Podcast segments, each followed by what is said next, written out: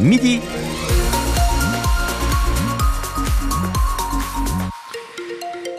Voici les infos. Jacqueline Fardel, bonjour. Bonjour. Temps maussade cet après-midi avec encore des averses, des nuages nombreux, des éclaircies timides et du vent de sud à sud-ouest assez fort. 12-13 degrés pour les maximales aujourd'hui.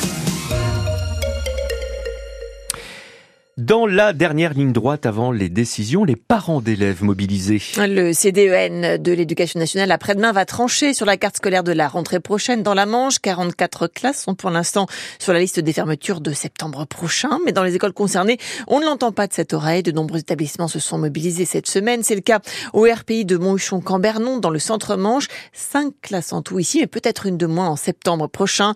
Le maire de Monthuchon ne veut pas y croire car le nombre d'élèves est stable. Jacques Marie. Je suis inquiet en général sur l'avenir des écoles dans les petites communes. Quant à la fermeture de classes pour cette année, bah, j'étais assez surpris puisque avant que les décisions soient prises ou proposées, notre directrice d'école avait déjà envoyé un décompte avec 101 élèves. Et on a une école qui n'a pas l'habitude de, de, donner des chiffres gonflés. Et 101 élèves, ça, ça correspond à ce qu'il y a actuellement déjà? Oui, et l'éducation nationale s'appuie sur des calculs à eux où ils trouvent 95 élèves pour la rentrée. Donc vous voyez, ça colle pas du tout et ils ne tiennent pas compte du tout de ce que propose euh, l'école comme chiffre. Alors que nous, euh, on est toujours dedans, à un ou deux près. Hein. Donc ça, c'est assez surprenant qu'on n'écoute pas. Je ne sais pas s'ils se rendent compte dans quel état ils mettent les équipes enseignantes et les parents, le stress qu'ils provoquent. Pour moi, c'est inadmissible. Une mobilisation également ce matin dans d'autres écoles, à Sotteville et à Hagueville, deux RPI où une classe est également menacée de fermeture, alors que les effectifs ne sont pas en baisse selon les parents.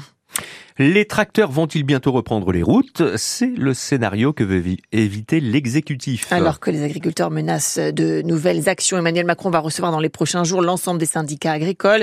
Des rencontres prévues comme chaque année avant le de l'agriculture, précise l'Elysée. Aujourd'hui et cet après-midi, c'est son premier ministre Gabriel Attal qui reçoit la FNSEA et les jeunes agriculteurs, les syndicats qui demandent du congrès rapidement. Alors que ce matin, les producteurs de l'appli ont manifesté à Paris, les producteurs de lait indépendants devant l'Assemblée nationale pour demander des prix rémunérateur. Et la menace d'une grève à la SNCF ce week-end alors que débutent les vacances scolaires des Parisiens. Sudrail et la CGT maintiennent leur appel à la mobilisation des contrôleurs de la SNCF qui demandent de, notamment de meilleurs salaires. La fin d'un épisode de grande marée qui laisse des traces dans la Manche. Des coefficients à plus de 110, du vent, la mer a à nouveau repris son espace cette semaine en grignotant des bouts du littoral sur plusieurs communes. Exemple à Barneville-Carteret sur la côte ouest où le trait de côte a reculé de 2,50 mètres à 4 mètres par et une cabine de bain a explosé sur la plage de la Potinière.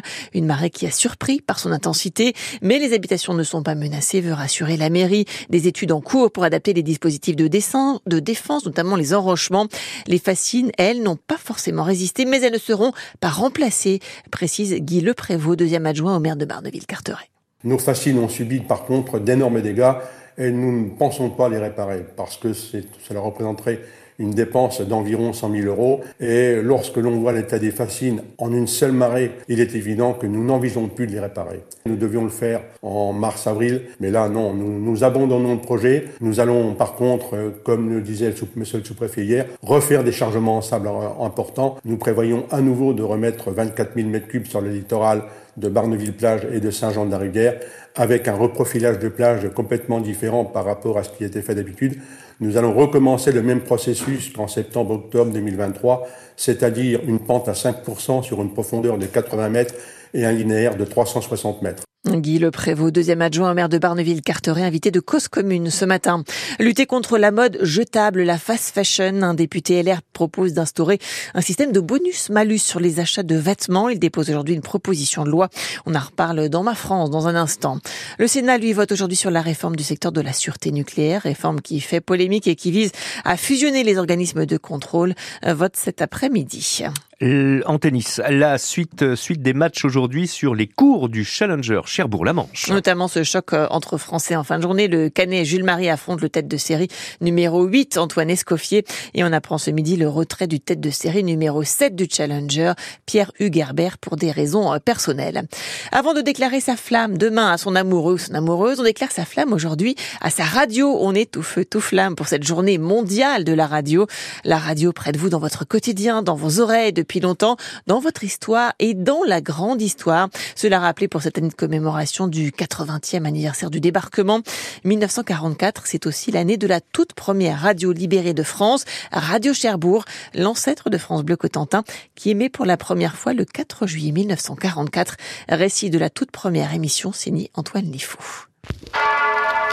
Comme premier jingle, les cloches de l'église Notre-Dame du Vœu à Cherbourg qui sonnent pour la première fois depuis 4 ans. Ici, Radio Cherbourg, le premier poste sur le sol libéré de la France.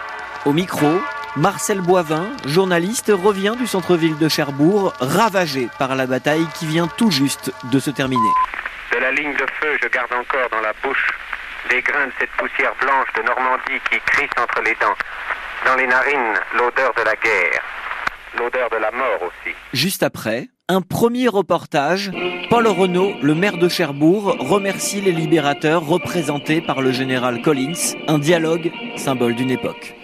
Mon général, messieurs, c'est avec une profonde émotion que j'accueille aujourd'hui dans l'hôtel de ville de Cherbourg nos libérateurs. Nous sommes heureux aujourd'hui de joindre votre, notre voix pour crier Vive la France La radio, sous contrôle américain, diffuse chaque soir informations, musique, et ce, tout l'été 1944. Les auditeurs français découvrent alors une mélodie venue d'ailleurs, le jazz.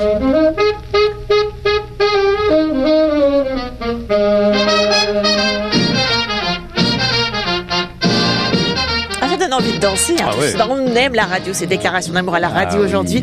Radio Cherbourg qui fermera ses portes le 6 septembre 44. Radio Cherbourg qui deviendra, eh ben euh, voilà, France Bleu Cotentin. C'est Mmh, nous aujourd'hui qui sommes là. Exactement.